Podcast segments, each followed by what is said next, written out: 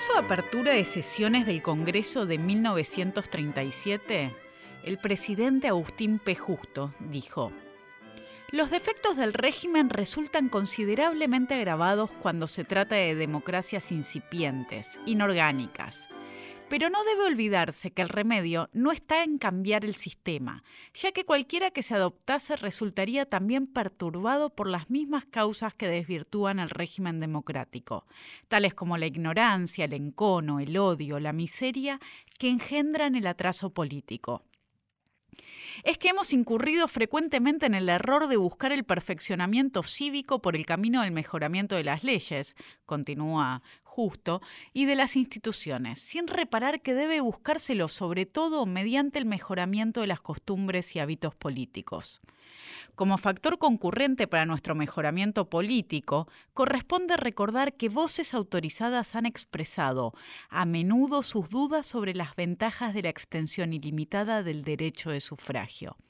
Dirigentes políticos de alta autoridad moral han compartido recientemente ese escepticismo sin dejarnos dominar por el respeto exagerado a concepciones caras a nuestros sentimientos, corresponde analizar serenamente si han resistido la prueba de los hechos o si, por lo contrario, una larga experiencia ha confirmado las previsiones de uno de nuestros más grandes constitucionalistas, el ilustre Alberdi, según las cuales el sufragio universal, ilimitado y por igual ha dado malos resultados aún en países de alta cultura política. En estas circunstancias que describía justo, el fraude se veía como un acto patriótico destinado a salvar a la Argentina. ¿Salvarla de qué? Del radicalismo que primero había tenido una política abstencionista durante los años 30, pero que para ese entonces había decidido volver a participar en elecciones. Como el electorado aún no estaba lo suficientemente preparado, según las consideraciones de Justo, Justo tuvo que cambiar las reglas de juego. Se sancionó en 1936 una ley que eliminaba la representación de dos tercios para la mayoría y un tercio para la minoría en el colegio electoral. Se volvió, como antes de 1912, a un sistema mayoritario. El ganador se quedaba con todo, el perdedor con nada. En la que fue probablemente la elección más fraudulenta de la historia argentina, Roberto Marcelino Ortiz se convirtió en presidente. Llegó gracias al fraude, pero quiso erradicarlo. Una diabetes grave que degeneró en ceguera lo hizo tener que renunciar al poder ejecutivo antes de cumplir con su intención de saneamiento electoral. Su vicepresidente Ramón Castillo lo sucedió en el sillón de Rivadavia, ocupándose que las reglas de juego fraudulentas no desaparecieran. En ese contexto se produjo el golpe de la Revolución de junio en 1943, luego de la experiencia de los gobiernos de Ortiz y de Castillo. Se sabe mucho sobre este gobierno militar en el que Perón inició su carrera política. Sin embargo, es menos lo que conocemos de los gobiernos anteriores, aquellos a los que el golpe derrocó. Sobre ellos hablaremos hoy en Pasado Imperfecto, los gobiernos de Ortiz y Castillo, los gobiernos de antes del 43.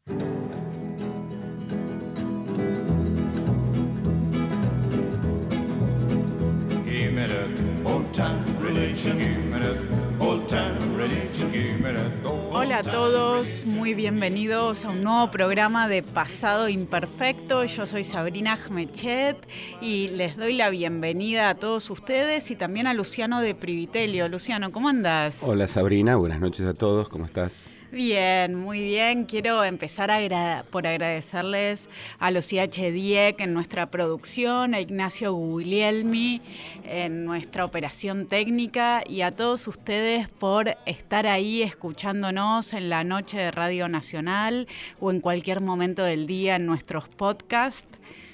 Quiero darle las gracias por venir a, este programa a Ignacio López. Ignacio, muy bienvenido. Bueno, muchas gracias. Muy buenas noches a todos. Estuvimos hace unos pocos programas con Luciano hablando sobre los años 30 y la característica infame o no de esos años y recorrimos mucho el golpe y, el gobierno de Justo.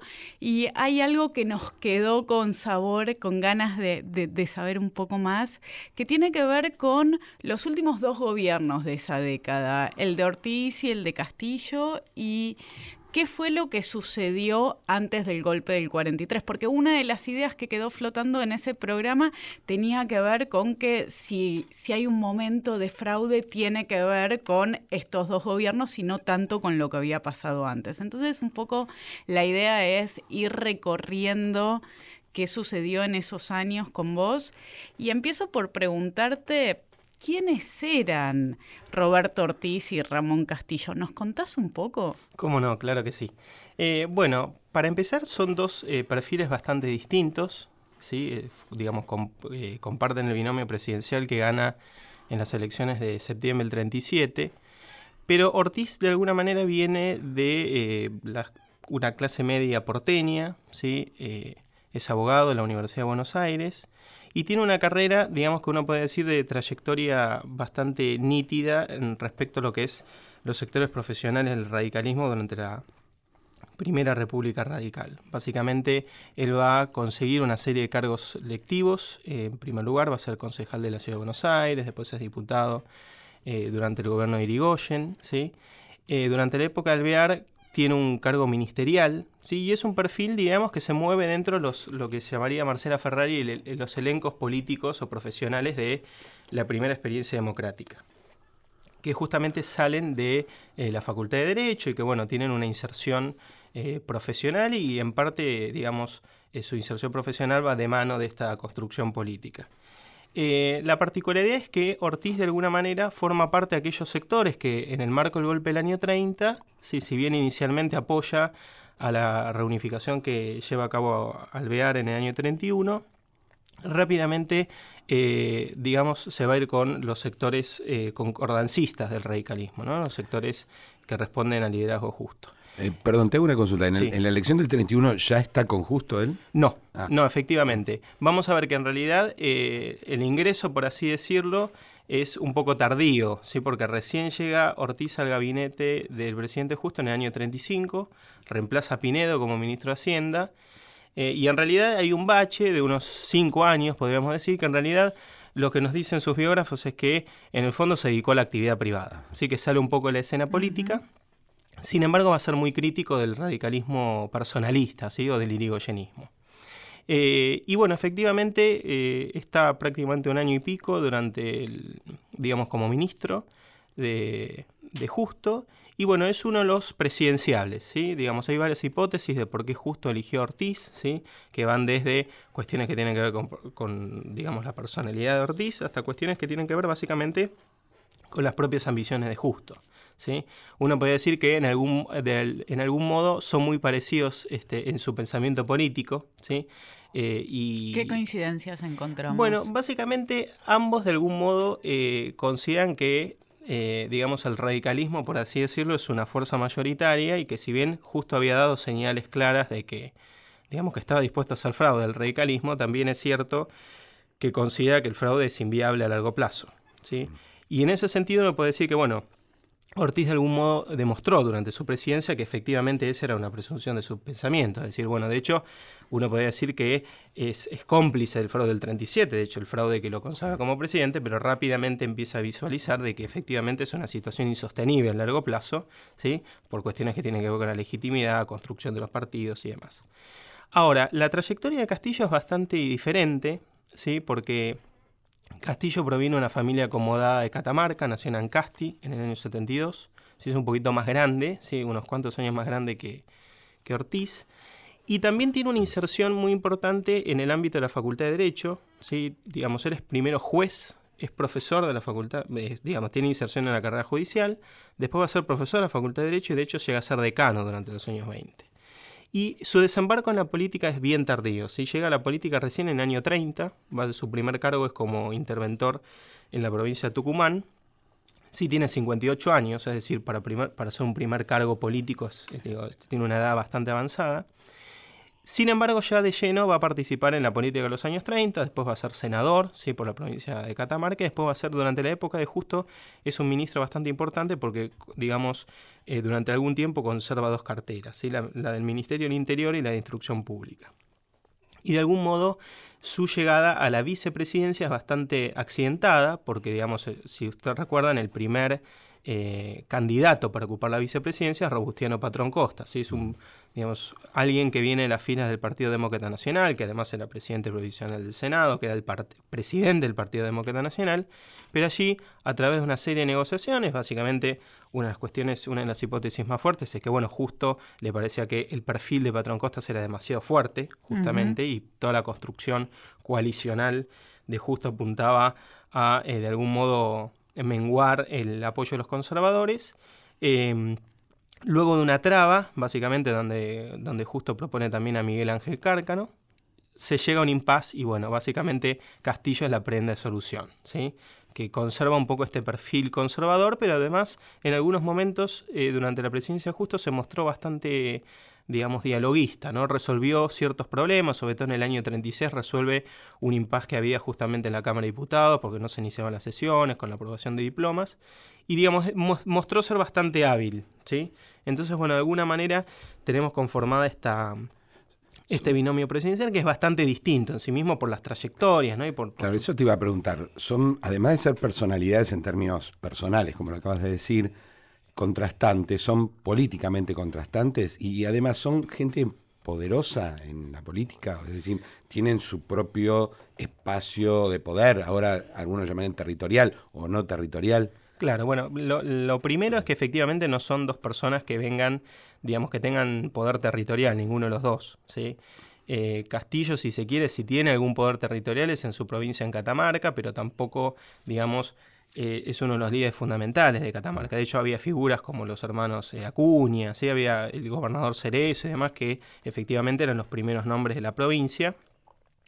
Eh, y bueno, y políticamente Castillo responde, digamos, si uno tuviese que definir básicamente su pensamiento, es un pensamiento conservador sainz-penista. Yo siempre aclaro el sainz-penismo porque digo, una de las cuestiones que, que, a mí me interesa remarcar es, y sobre todo por ciertas visiones posteriores del pensamiento de Castillo, ¿no? que que lo asocian a, un, autoritarismo y demás, por razones que después seguramente conversaremos, se manejan los márgenes de la ley Peña.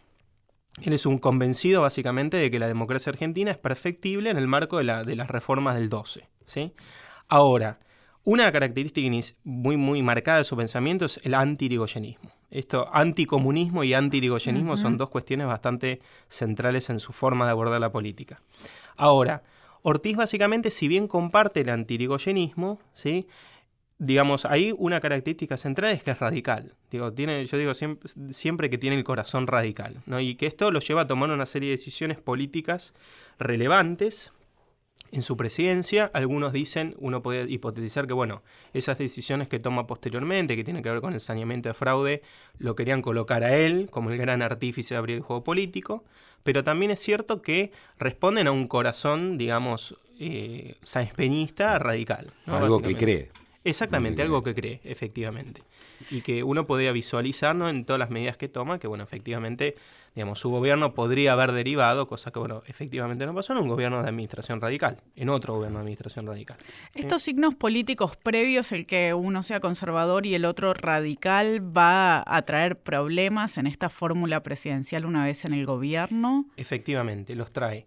Digamos, ahí, digamos, uno podría decir que la concordancia tenía estas patas, ¿sí? este gran frente inorgánico que había armado Justo, pero parte del éxito de la concordancia era el mismo liderazgo de Justo. ¿sí?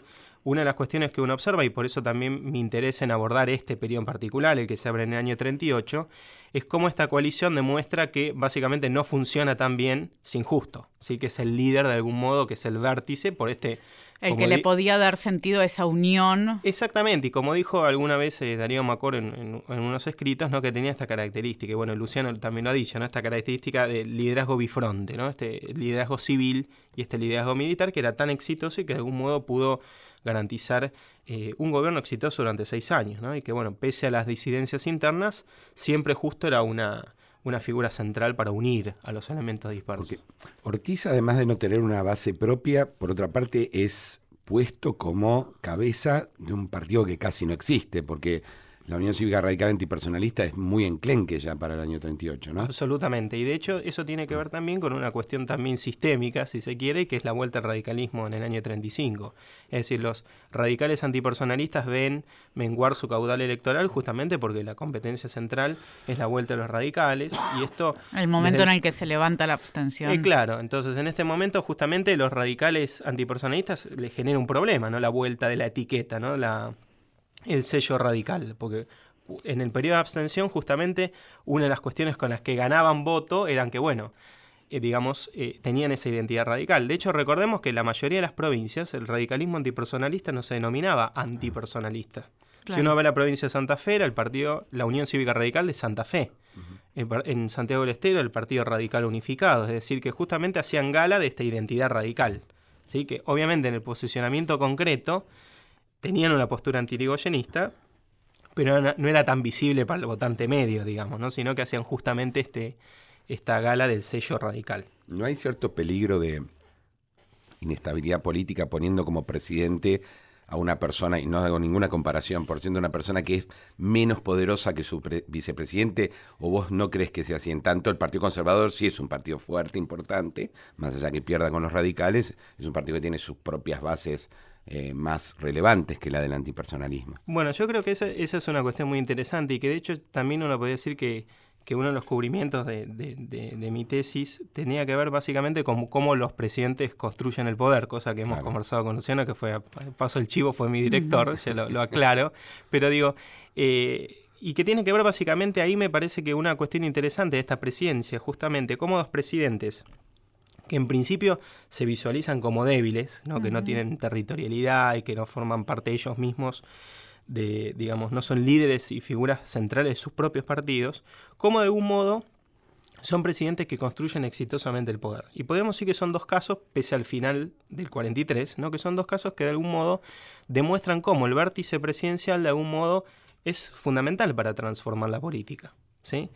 Y de hecho, básicamente vamos a ver cómo el caso de Ortiz es central en este sentido, porque bueno, es un presidente que es muy débil estructuralmente, pero sin embargo, con las prerrogativas presidenciales logra dar vuelta la balanza, por así decirlo, ¿no? Y girar, digamos, de una manera, podríamos decir, bastante interesante, ¿no? Bastante, bastante lúcida, eh, el ritmo político, ¿no? Y cambiar el ritmo político en dos años, brevemente. Entonces me parecía que también este periodo particular, que se abre en el año 38, era interesante analizarlo en, este, en esta perspectiva, ¿no? Cómo el poder presidencial en el sistema constitucional argentino sigue siendo una, digamos, con todos los atributos constitucionales, políticos e institucionales, sigue siendo una cuestión que hay que tener en cuenta. Cómo los presidentes pueden, aún en una situación de debilidad, construir poder a raíz de eso. Vos terminaste titulando tu libro La República del Fraude y su crisis. Eh, quiero que nos cuentes un poco qué pasó eh, en 1937 y en la elección que cambia el lugar del fraude. Bueno, efectivamente uno podría decir que la elección del 37 es una de las elecciones que ha pasado, digamos, desde el punto de vista de la memoria, pero también de, la historia en sí misma, eh, como las elecciones más fraudulentas que, que se ha tenido en Argentina. Y específicamente uno podría decir que eh, el fraude del 37 en realidad es el resultado de toda una maquinaria, de todo un sistema que, bueno, se ha conversado hace dos programas, ¿no? Eh, básicamente que comienza bien en el año 35, que tiene cuestiones que, desde el punto de vista legal. Recordemos que justo modifica la ley Sáenz Peña en el año 35, y en julio del 36 en realidad, eh, y vuelve a las mayorías automáticas para electores. Eh, hay una serie de leyes provinciales que se empiezan a sancionar en los años 30 y que efectivamente, por ejemplo, el caso más notorio es el de la provincia de Buenos Aires, la ley trampa, pero también tenía que ver con las prácticas, ¿no? Y que efectivamente en las elecciones del 37 muestran, por así decirlo, digamos, uno de, los, uno de los hitos más importantes en Argentina en términos de secuestro libretas, presión policial, cambio de urnas, ¿sí? toda una serie que tenía que ver con el universo de las prácticas electorales, específicamente en los años 30. Entonces, esas elecciones del año 37 muestran efectivamente el poder del fraude, por así decirlo, y que el fraude efectivamente puede ser utilizado para nombrar a un presidente. Ahora, lo que también demuestra que de algún modo el fraude es insostenible en el contexto de fines de los años 30 y principios de los años 40. Yo siempre recuerdo un librito ¿sí? de, que se escribió en los años 70 de Rodolfo Ferrero que se llama eh, Del fraude a la soberanía popular. Y que lo interesante de la periodización es que justamente empieza, obviamente, para explicar la llegada de Perón, en el año 38. ¿no? Como básicamente uno puede decir que hay ciertos procesos políticos ¿no? que están abiertos efectivamente en el año 12 y que se van agotando hacia los años 30. ¿sí? Entonces que efectivamente derivan en una experiencia popular, digamos como es la de Perón, pero que uno puede rastrear efectivamente una, un, digamos, una política de masas que está de lleno en la Argentina en los años, fines de los años 30 y digamos, si el fraude en ese sentido es insostenible. Y ahí imagino que hay dos cuestiones. Por un lado, la legitimidad con la que llegan al poder y por otro lado, las dificultades que significan llevar adelante un fraude a nivel nacional para un presidente. Eh, eh, hacer fraude es difícil y salir del fraude también es difícil. Más difícil todavía. Más difícil todavía. Entonces, efectivamente, eh, una de las cuestiones iniciales, y ahí me, me interesa, digamos, me parece interesante porque, digamos, Ortiz en las elecciones, las primeras elecciones que se celebran durante su gobierno son en el año 38, las legislativas del año 38.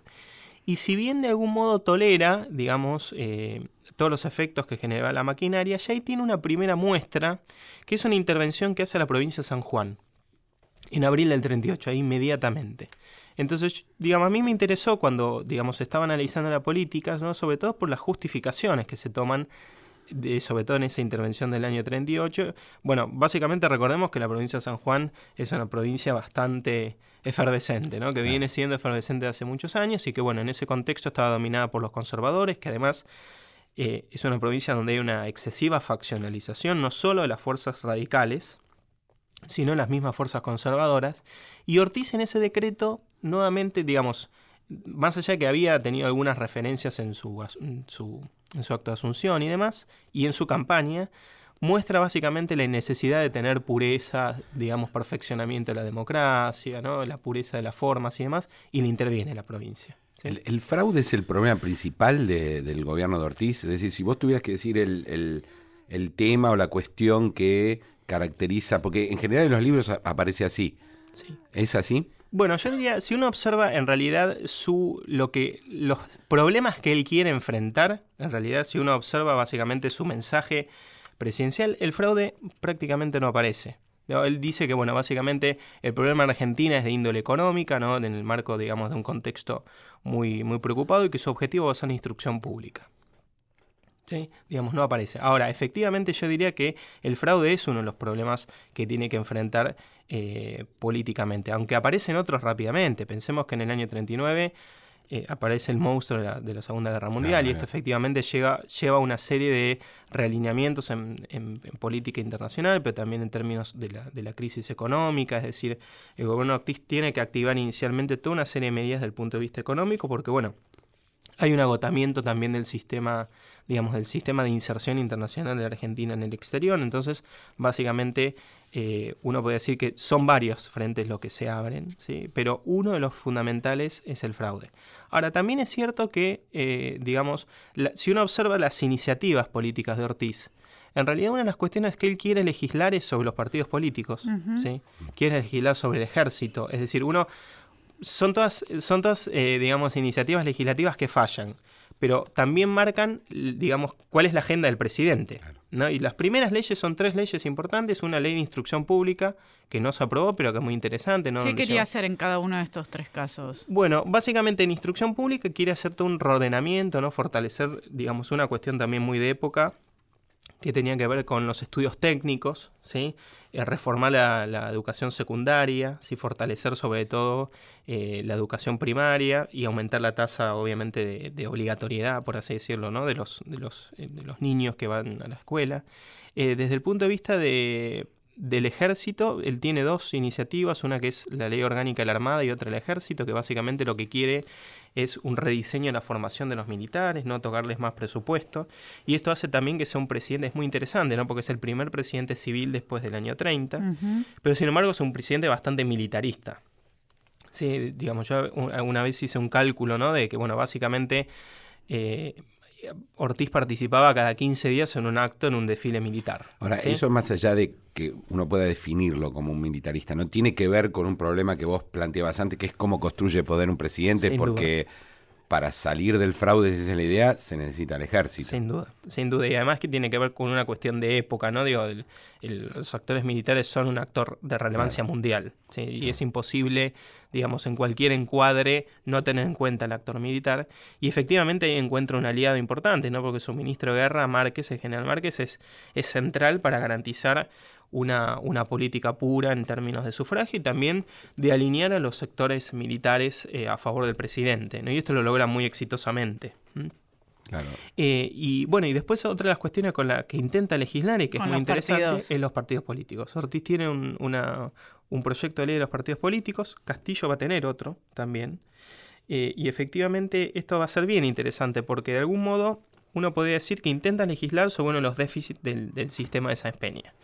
Entonces es interesante también observar cómo estos dos presidentes, de alguna manera, intentan acompañar al sistema o la perfectibilidad del sistema. ¿Cuál era el diagnóstico? Bueno, digamos, el sistema como estaba, la democracia argentina espenista como estaba, bueno, no funcionaba por distintas razones.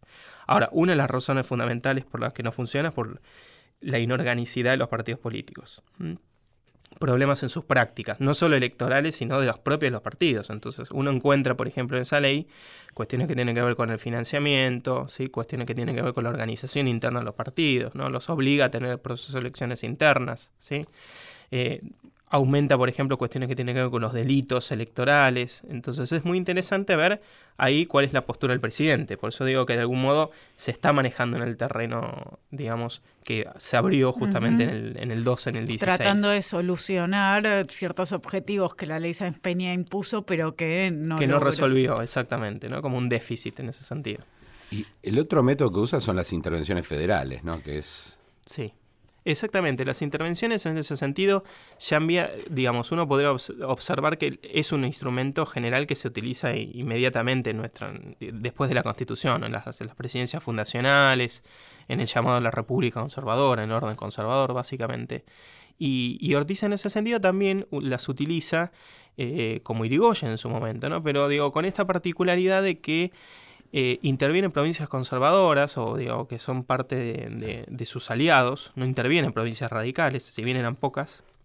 Las radicales también, va, digo, y esto es una cuestión que se conversaba un poco hace dos programas, ¿no? Digo, los radicales seguían teniendo problemas en cuanto al, fraude, ¿no? En las mismas administraciones radicales, en el caso de la provincia de Córdoba, en Sabatini, en Entre Ríos, digo, las denuncias de fraude que hay contra administraciones radicales son absolutamente notorias.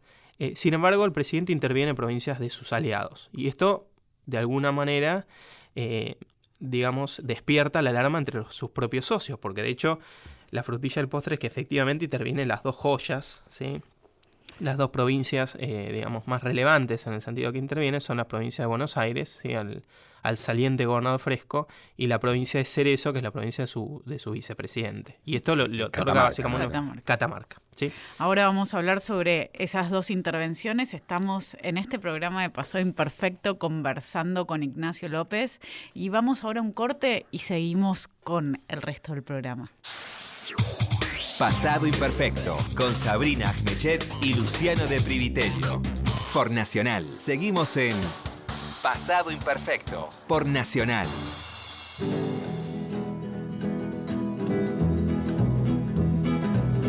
Bueno, seguimos en el segundo bloque del programa de hoy de Pasado Imperfecto. Estamos hablando sobre los años 30 o sobre fines de los años 30, el gobierno de Ortiz y de Castillo con Ignacio López. Y habíamos quedado en esta cuestión de cómo el presidente construye su poder. Y vos sugerías, sin decirlo directamente, pero se entiende que su, problema parece ser más los conservadores que los radicales. Y se, entiende también si el problema es el fraude, ¿no? Si, si la cuestión a resolver es el fraude. Y vos hablabas de dos intervenciones cruciales. Una la provincia de Buenos Aires y otra la provincia de Catamarca. ¿Por qué son tan cruciales? Y si como todo parece indicar, su objetivo son los conservadores. ¿Cómo reaccionan los conservadores? ¿Se quedan tranquilos y miran cómo el presidente les va comiendo poder incluso en sus territorios? Bueno, eh, así es. Estas dos intervenciones son relevantes porque inauguran lo que, digamos, yo denomino la primavera orticista, ¿no? Para, para jugar un poco. ¿Cuándo son las intervenciones? Si ubicamos más. Bueno, las intervenciones son en febrero del 40 y en marzo del 40. Sí, son dos intervenciones seguidas. En realidad, en Catamarca El conflicto institucional venía desde diciembre del año 39, ¿sí? Y básicamente hay renovación de los ejecutivos provinciales y bueno, por la situación de, fraude evidente, eh, el presidente hace una serie de, digamos, de avisos. ¿sí? Primero lo hace al gobernador de Catamarca, que era Cerezo, que era saliente. Y básicamente, eh, después de una serie de conflictos reales, ¿no? porque existía una traba básicamente en, el, en la, elección de los electores del colegio electoral, decide intervenir la provincia. Esto básicamente genera un, digamos, una reacción eh, bastante contundente del vicepresidente Castillo, que inmediatamente sale a la prensa a hacer una declaración a favor del gobernador, digamos, intervenido. Eh, obviamente, digamos, con todo un argumento constitucional a favor de las autonomías federales, y esto es muy interesante en Castillo, ¿sí? Eh, digamos, tomar la presidencia presidencial, sobre todo cuando hay un proceso electoral provincial y el Poder Federal no debe entrometerse. Y el segundo punto importante es la intervención a, la provincia de Buenos Aires. ¿sí? Y ahí básicamente uno puede ver que, que hay un significado político, porque está interviniendo la provincia del gobernador Fresco, eh, fresco además de todas las ideas que ya sabemos que era portador, ¿no? Y bueno, este... El fraude patriótico. El fraude patriótico, exactamente, este nacionalismo con, con ribetes eh, protofascistas o fascistas en este caso, ¿sí? Eh, y, y, bueno, básicamente interviene en la provincia y lleva un proceso, digamos, de intento de normalización, sobre todo porque los interventores que nombra son figuras, en el caso de la de la provincia de Buenos Aires nombra Octavio Amadeo, sí, que era un hombre, digamos, de, tradición liberal, podríamos decir, que de algún modo intentan sanear las prácticas a nivel, a nivel local. Ahora, lo cierto es que los conservadores no se quedan con los brazos cruzados. De hecho, una de las primeras eh, cuestiones de ruptura tiene que ver con el mismo gabinete, donde le renuncian todos los, los, los, ministros del Demócrata Nacional. Y después empieza paulatinamente todo un proceso que, digamos, yo advierto como de digamos, eh, de lucha bastante sinuosa y, digamos, y subrepticia en el Congreso, básicamente. El problema es que Ortiz de algún modo, digamos, y esto tiene que ver con una parte de, la tragedia, ¿no? De, de, su figura, justamente en el momento, en el cenit de la apertura, es cuando justamente va a entrar en un proceso de, digamos, de declive de su propia salud. Y de hecho, a los pocos meses de estas intervenciones tiene que pedir licencia por un agravamiento de, de, su salud y efectivamente no vuelve más a la presidencia. Pero en forma paralela vamos a ver que justamente los conservadores empiezan a activar una serie de mecanismos que la historiografía ha apuntado muy bien, por ejemplo, durante la primera presidencia radical, que son las interpelaciones en el Congreso a los ministros ¿sí? que respondían al presidente. Y después, básicamente, eh, a través de otras cuestiones que tienen que ver fundamentalmente con algunos casos de corrupción, ¿no? como el caso del Palomar, donde se activa una comisión investigadora. ¿Qué pasó? Fue un gran escándalo en ese momento. Sí, digamos, fue un escándalo de corrupción bastante notorio, sí, por, por una compra de ventas vía el Ministerio de Guerra que uno podía advertir que, bueno, básicamente es un caso de corrupción como ha habido tantos en la historia argentina, digo, en este sentido no fue un, digamos, un caso multimillonario. Sí, apunta contra el general Márquez. Exactamente. entiendo que no tiene mucho que ver con, la... ¿Y que, quién era? claro, e, efectivamente, digamos, el, el, caso, digamos, adquiere relevancia política porque lo que se está buscando con ese caso es la cabeza del ministro de Guerra, que es el general Márquez. Eh, Márquez era eh, efectivamente ministro de Guerra Ortiz, era un tipo que de algún modo había eh, llevado toda una política de, digamos, de perfeccionamiento dentro del ejército, había acompañado a Ortiz justamente en esta política pro, digamos, saneamiento electoral. Para intervenir provincias hace falta el ejército muchas veces, sin, eso no se interviene. Sin duda. Y, digamos, y en ese sentido Márquez era una figura clave y estaba muy alineado con el presidente. Ahora, eh, digamos, en realidad es un caso que ya viene de la presidencia justo, ¿sí? las primeras operaciones en este sentido se hacen en el año 36, ¿sí? Lo que sucede es que, bueno, efectivamente estalla por una comisión investigadora, ¿no? Eh, por las investigaciones que se realizan diputados justamente en, en agosto del año 40. Y efectivamente lleva a que Ortiz, en solidaridad con su ministro, presente la renuncia. Y esto es bien interesante porque en esta renuncia que presenta Ortiz el 22 de agosto del año 40, que obviamente es rechazada por el Congreso, porque Ortiz hace la trampa de que no es indeclinable, ¿no? Lo que quiere, yo digo que de algún modo eh, eh, digamos, en, digamos, monta una escena, ¿no? como el voto de confianza en los regímenes parlamentarios, ¿no? Exactamente. Algo así como presentar la renuncia para que le digan que no. ¿Cómo fue su aclaración? Eso es un juego riesgoso. Es un juego riesgoso, pero bueno, digamos, en ese sentido, los resultados demostraron que el presidente tenía un fuerte aval, incluso en los distintos sectores, ¿no? Porque la Unión Cívica Radical Sin duda, de hecho la, la, renuncia es eh, rechazada por unanimidad, salvo uno, que es el, conservador eh, Matías Sánchez Orondo, que es el único que vota en contra. Pero el resto de los partidos están a favor de, digamos, del presidente. ¿Sabemos si hay otro caso en la historia argentina de un presidente que haya presentado la renuncia y haya habido una escenificación parecida? Porque te escucho a vos y... Que yo recuerdo no. Y otra cuestión interesante es que eh, al día siguiente se hace un acto masivo en el Luna Park y ese dato es de color importante porque es el primer acto que hace la CGT a favor de un presidente y que lo organiza la CGT. ¿sí? El 23 de agosto del año 40. ¿sí? La CGT se moviliza y de hecho habla Borlengui, Pereleiros y demás, y hablan justamente a favor del presidente. Y obviamente en ese, en ese acto uno puede advertir que Ortiz se estaba transformando también en una figura del campo aliadófilo, ¿no? porque esto es interesante, ¿no? Cómo juega también el plano internacional, que uno puede decir que, bueno, si bien la política tiene, digamos, mucha autonomía y en términos de prácticas y demás, la política internacional también juega en esta época desde el punto de vista del debate intelectual y de las estrategias de los mismos partidos, ¿no? que se van adecuando un poco al escenario, gran escenario internacional, ¿no? mundial. Eh, y en este sentido me parece que es, que es relevante. ¿Llegó a repensar la postura neutral de la Argentina? Sí, de hecho en abril del año 40 hay un intento del canciller, que es Cantilo, de cambiar el estatus de neutral a no beligerante, pero esto es rechazado por, por, digamos, por el Departamento de Estado. Eh, que bueno, digamos, la no beligerancia hubiese activado más rápidamente un ingreso a la guerra si se producía ¿En qué año, perdón? ¿El 40? En, abril del año 40. Sí, antes de, de antes de Estados Unidos. Efectivamente, antes del ingreso de Estados Unidos a la guerra. Entonces esto me parece que es, que es bien relevante y que bueno, tiene que ver justamente con, con esta presentación de la renuncia, ¿no? Que bueno, efectivamente es rechazada. Y otra cuestión interesante que tiene que ver con eh, la, digamos, las acciones que empiezan a tomar parte de sus, de sus aliados, digamos, bastante decepcionados con la política presidencial, es quizá a mí lo que, digamos, si yo tuviese que elegir un elemento más interesante de la presidencia de, de Ortiz, tiene que ver con esto, y con, es, con la crea, es la creación de una comisión sobre el estado, estado de salud del presidente. Y yo creo que fue, digamos, hay todo un debate muy rico en ese marco, porque en, digamos, en diciembre del año 40 y en enero del año 41 se celebran elecciones presidenciales, ya está justamente Castillo en el poder, y Castillo muestra inicialmente una postura contraria a la de Ortiz en este, en este caso, ¿no? Justamente eh, escudándose en la presidencia ¿no? y en, la, en cuestiones que tienen que ver con, la no intervención en los ejecutivos locales, permite el fraude masivo en provincias como Santa Fe, Mendoza. Y Ortiz lanza un manifiesto, ¿sí? justamente desde su, desde su residencia, digo, desde, desde, desde la licencia, donde critica al, vicepresidente en ejercicio del de Poder Ejecutivo.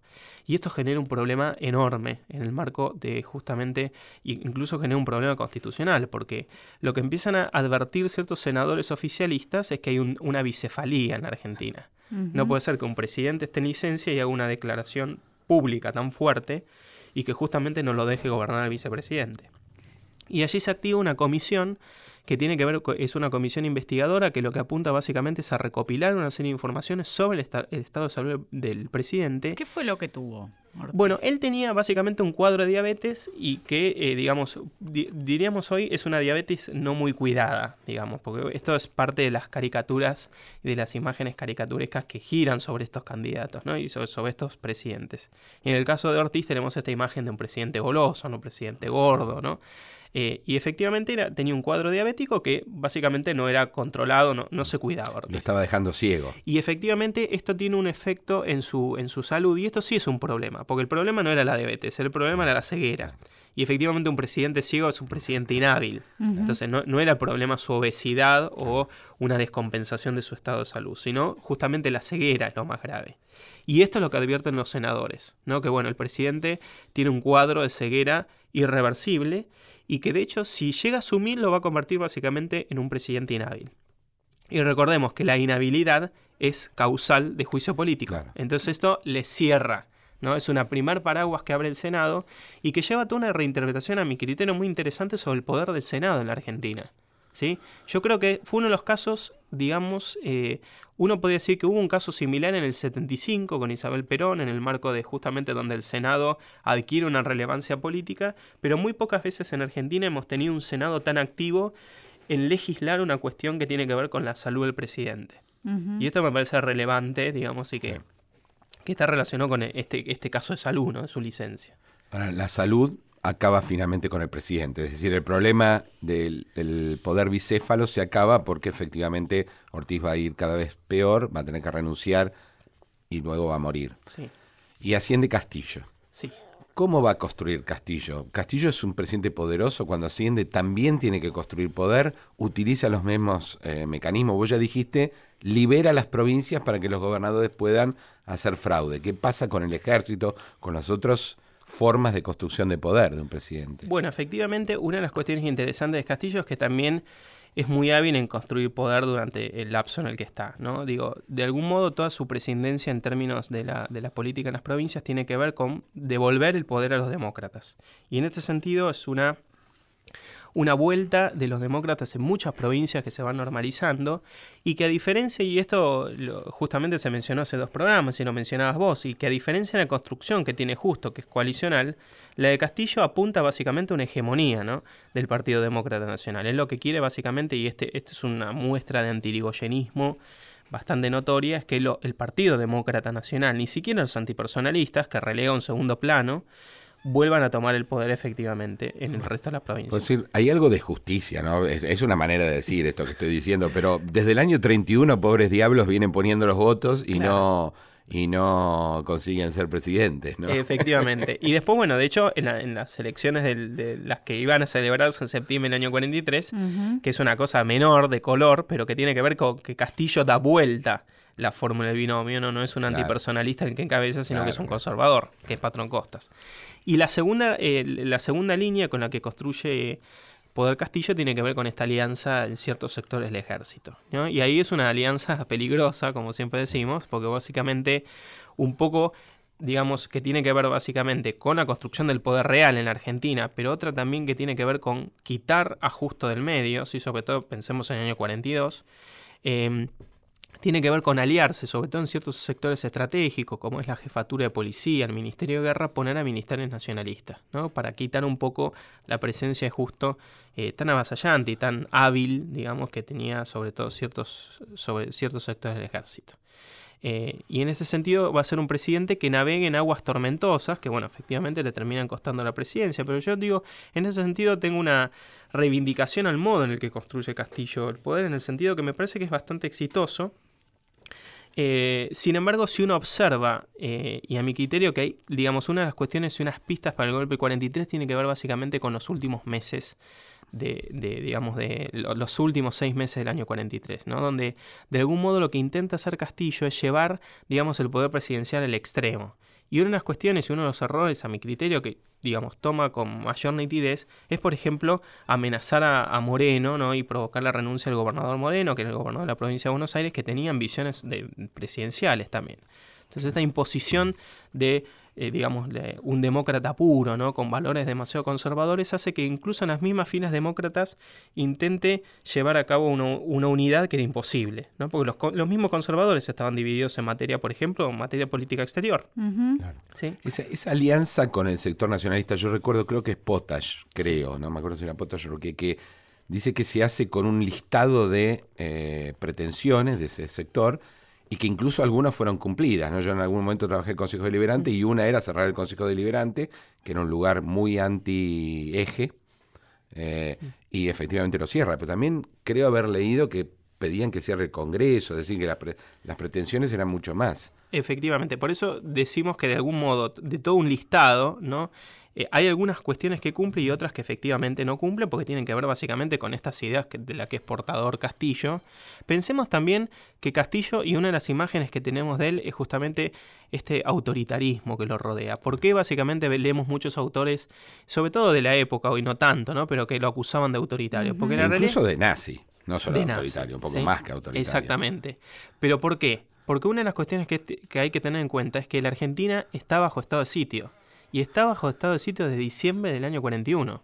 Es decir, hasta el momento del golpe, la Argentina ya habían pasado prácticamente casi dos años. Digamos, en, en ese sentido, había toda una, una situación. ¿En qué momento se instaura el estado de sitio? Diciembre del, del 41. ¿Por el momento del, del ataque de Pearl Harbor eh, a Estados Unidos. Y, y ahí efectivamente va a ser renovado en diciembre del año 42 por tiempo indeterminado. ¿sí? O sea, dura un año y, y- y continúa. Entonces esto de algún modo eh, contribuye a tener esta imagen de un presidente muy cercano a, digamos, y además era un férreo neutralista. Claro, eso. Además cambia, la, no sé si la cambia, pero se hace muy sólida la política neutralista con aliados militares que son algo más que neutralistas. Exactamente, y eso es un problema, efectivamente. Pero también es cierto que, y yo creo que ahí hay que ver las decisiones, las últimas decisiones de Castillo. Por eso también tengo una reivindicación acerca de este espíritu demasiado neutralista, porque en el fondo, a quien termina imponiendo, incluso Claro. en el marco de posturas, por ejemplo, ahí había un candidato presidenciable que Castillo, que era muy cercano a Castillo, que era Guillermo Rote, una figura poco conocida hoy, pero que era un neutralista acérrimo. Ujú. Sin embargo, termina eligiendo a Patrón Costas. Claro, eso te iba a preguntar. ¿Cómo, cómo podemos entender esta diferencia fuerte? Bueno. Porque todos sabían que Patrón Costas Claro. estaba a Por, por los eso yo creo que el neutralismo de Castillo es circunstancial y tiene que ver, y en el fondo, digamos, la imposición, porque digo, la imposición de Patrón Costa le cuesta, le cuesta la presidencia, básicamente. Pero, digo, eh, y, y le cuesta básicamente amenazar al gobernador Moreno y, digo, y provocar Claro, su y es renuncia. paradójico, él hizo muy fuerte a sectores que después terminan haciéndole el golpe por esta candidatura. Exactamente, y eso es una danza con lobos, ¿sí? Entonces, en ese, efectivamente, eh, eh, eso, es, eso es, es bien interesante. es ¿Quién era bastante- Patrón Costas y por qué lo elige como su sucesor? ¿Qué es lo que le interesaba de Patrón Costas a Castillo? Bueno, yo creo que ahí, Patrón Costas, hay una realidad. Bueno, básicamente, eh, algunos historiadores dicen que, bueno, básicamente Patrón Costas era un piantavotos, ¿sí? Era una, una persona, digamos, y hay todas imágenes muy construidas acerca de lo que era su estilo político, ¿no? Digamos, muy feudal, digamos, la imagen. Venía de una familia acomodada salteña, sí, era una, digamos, se- sectores de élite salteña, pero lo cierto es que Patrón Costa tenía credenciales para ser el presidente. Sí, tenía credenciales para ser el candidato a presidente, había sido presidente provisional del Senado, controlaba el Partido Demócrata Nacional, había sido el candidato fallido en, el año, en, las- Ujú. el de- en la vicepresidencia del vicepresidencia. 37.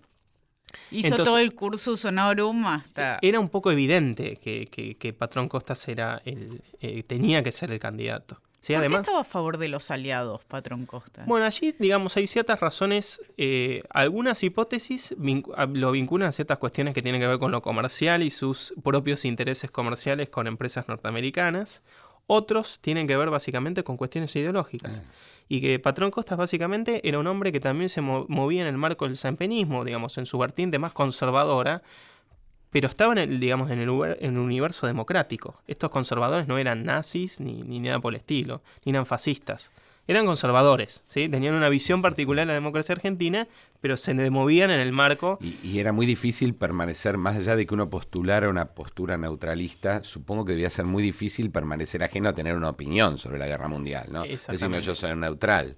Exactamente. Y después del año 41 más todavía, me imagino. ¿no? Absolutamente. Y la opinión pública eh, argentina, sobre todo los grandes medios, ¿sí? digamos, la, mo- la calle, ¿sí? Eh, digo, lo- el resto de los partidos políticos eran claramente aliadófilos, salvo algunos, eh, minoritariamente era la posición neutralista o incluso, digamos, podríamos decir, este, más eh, ligada al eje.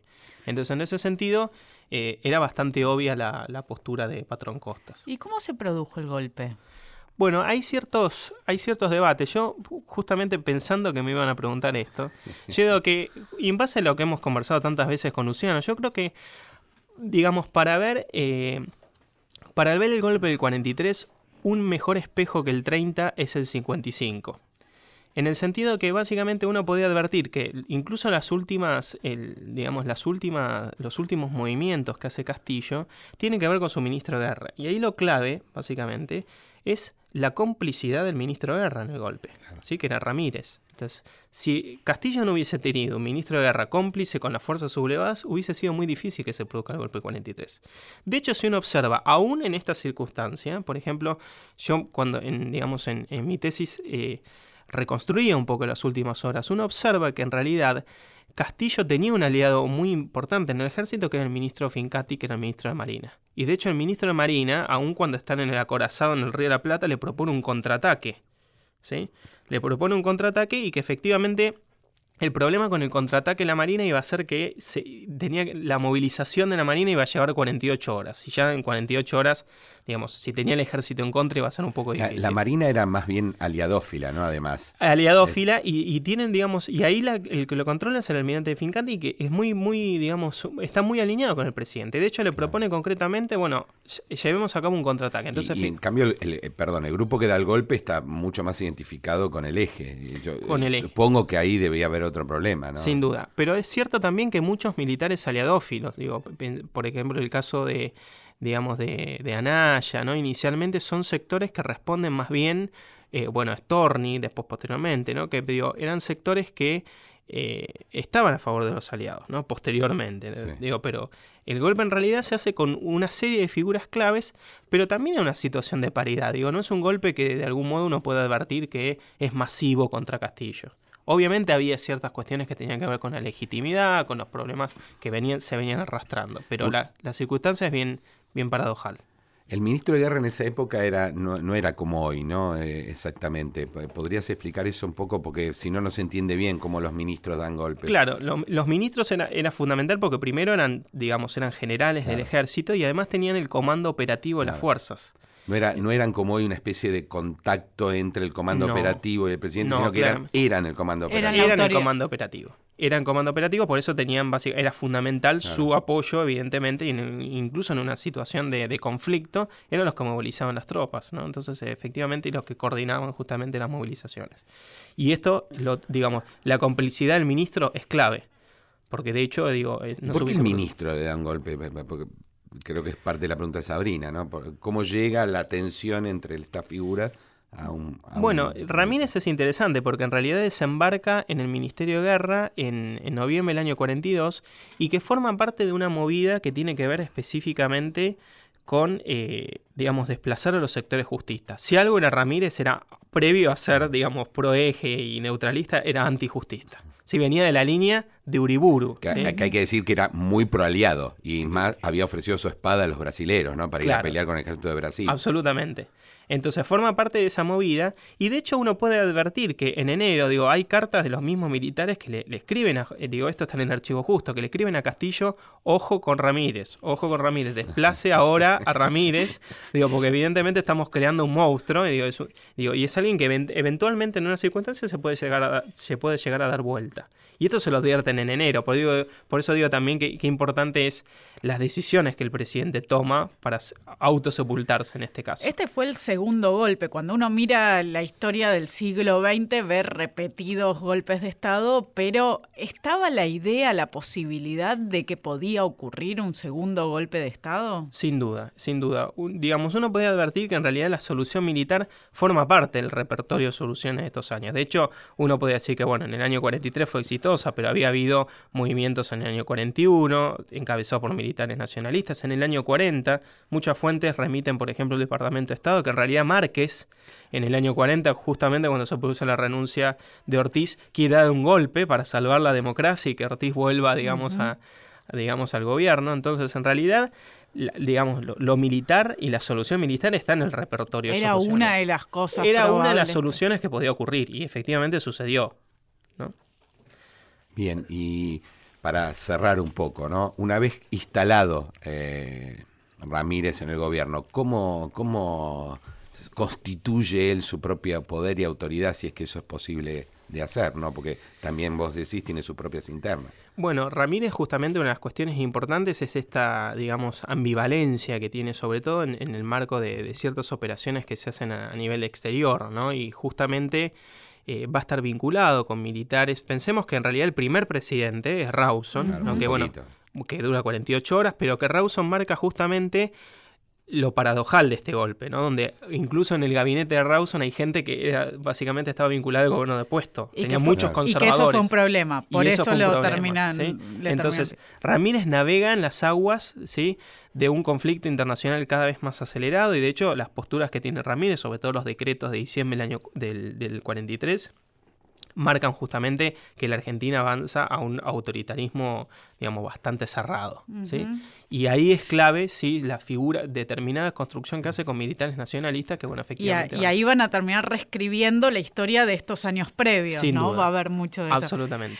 Ignacio, muchísimas gracias por acompañarnos en este programa. Luciano, nos vemos en el próximo programa de Pasado Nos vemos el próximo. Gracias, Ignacio. Muy interesante. Buenas noches para todos. Gracias.